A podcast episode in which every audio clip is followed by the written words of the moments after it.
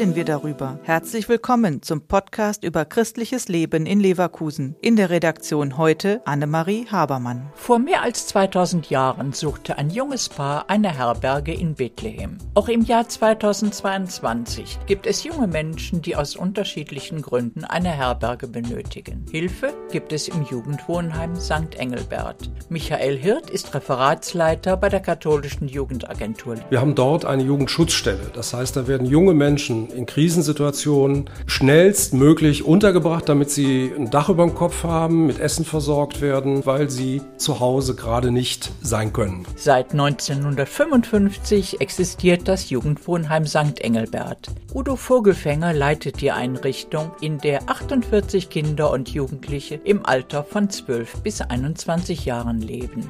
Äh, das sind Kinder und Jugendliche, die es aufgrund von Schwierigkeiten zu Hause nicht ganz so gut klappt und es deshalb eine Alternative zum Zuhause geben soll und muss. Und das sind auch zum Teil sehr kritische Fälle, wo es jetzt im Moment eine Krise gibt. Es gibt aber auch andere Gründe, warum junge Menschen im St. Engelbert leben. Sie möchten eine Ausbildung in Leverkusen machen. Da sind äh, vier Damen, die aus Indien gerne zu uns kommen wollen, weil zwei wollen hier im St. Remigius Krankenhaus die Krankenpflegerinnen-Ausbildung machen und zwei wollen hier in Solingen die Ausbildung machen und die brauchen dann auch dringend natürlich einen Platz erstmal.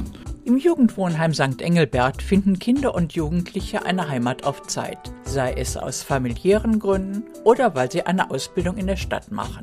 Wer hier mal eine Herberge gefunden hat, der besucht sie auch gerne wieder.